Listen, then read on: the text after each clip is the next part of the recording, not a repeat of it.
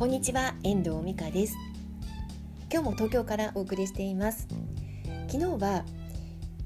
上坂徹ブックライター塾の卒塾生講義に行ってきました。午後1時半から10時ぐらいまでに及ぶ6時間5時間の講義と4時間にわたる懇親会。あっという間に終わりましたね。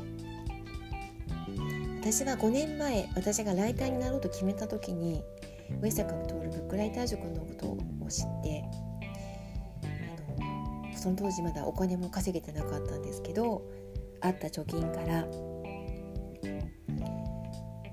20万を超える受講費を出しまして東京の上坂徹さんの塾に行こうと決めて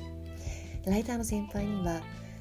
お金がないんですけどどうしたらいいかって相談をしてこれとこれとこれやってたらいいんじゃないのなんていう指導もいただきながらそれを実践してお金をかき集めて行ってきたんですよね。でもこれはね本当に行ってきてよかったなって思う塾です。多分このつながりは美坂さんがあの命ある限り続く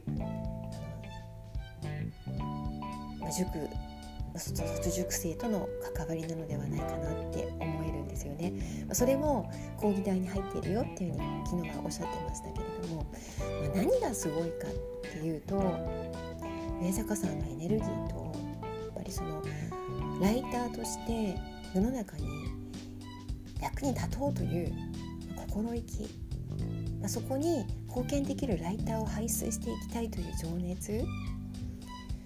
そこにかなかなそこに自分も追随していきたいと思える人たちが集まってくる、ま、日本中世界中から集まってきてるんですね。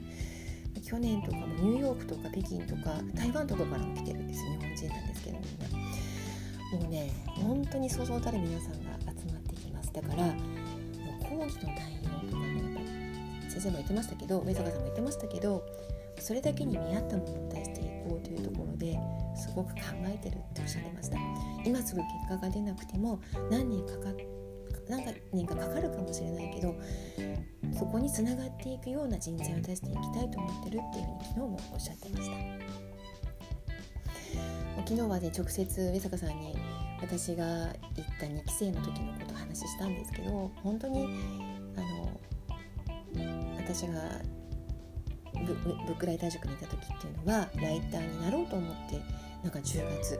そしてブログの開始をブログの書き始めたのがその年の12月。でこのブックライター塾に決め入ろう行こうと思って決めたのが12月の末。そしてブックライター塾に通ったのが翌年の4月から。こういう展開の中であの主婦主婦業なんか長かった私がそのそうそうたるライターの皆さんに混じってブックライター塾に行くっていうのはものすごく肩身が狭かったわけなんですよ。でもそれでも多分それも分かってらっしゃったかと思うんですけどもう他のライターさんと変わらない関わり方をしていただいて全員が平等で何て言うんだろ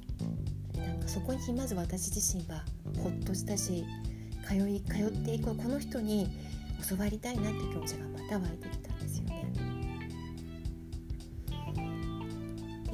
で卒業生もその後もちろんもともとスキルのある方はどんどん結果を出されていかれるし私みたいな人は少しずつそれ実績を積み上げていくような形をとっていくそういう風な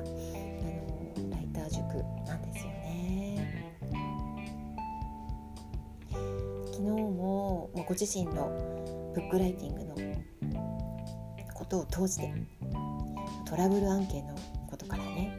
こういうところを見据えていったらいいよとか時間管理のことだったりとかギャランティーのことだったりとかっていうところまでいろんな細かいところまで講義いただいたんですよね。私は毎年上坂さんには一度はお会いしたいなと思ったんですけど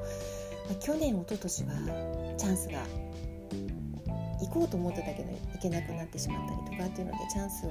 逃してしまったんですけど先生に会ったら「久しぶりだね」って言われましたけど、まあ、2年ぶりでしたね、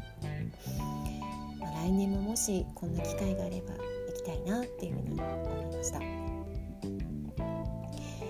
そういうそのブックライティングのこと文章の書き方とかではないんですよ学べることというのは。実際に仕事をしていって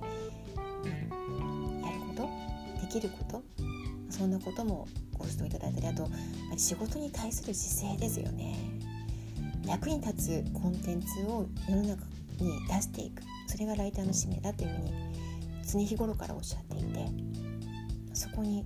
徹していく。そういうことを、ね、叩き込まれてまた帰ってきた。そんな感じでしたね。くさんのエネルギーをいただいて私も。なんか長かったけど元気またいただいてね。あの札幌に明日戻る予定になっています。なんか今日は北海道今日の夕方から大雪だって聞いているので明日飛行機飛ぶのかな？ちょっと心配なんですけれども。はい。無事に帰れるといいなと思っています。今日はちょっとまたこれから時間の仕事手伝いまして明日戻りますのでまたよろしくお願いいたします。では今日はこの辺りで終わりたいと思います。最後までお聴きいただきましてありがとうございました。また聞いてくださいね。ではまた。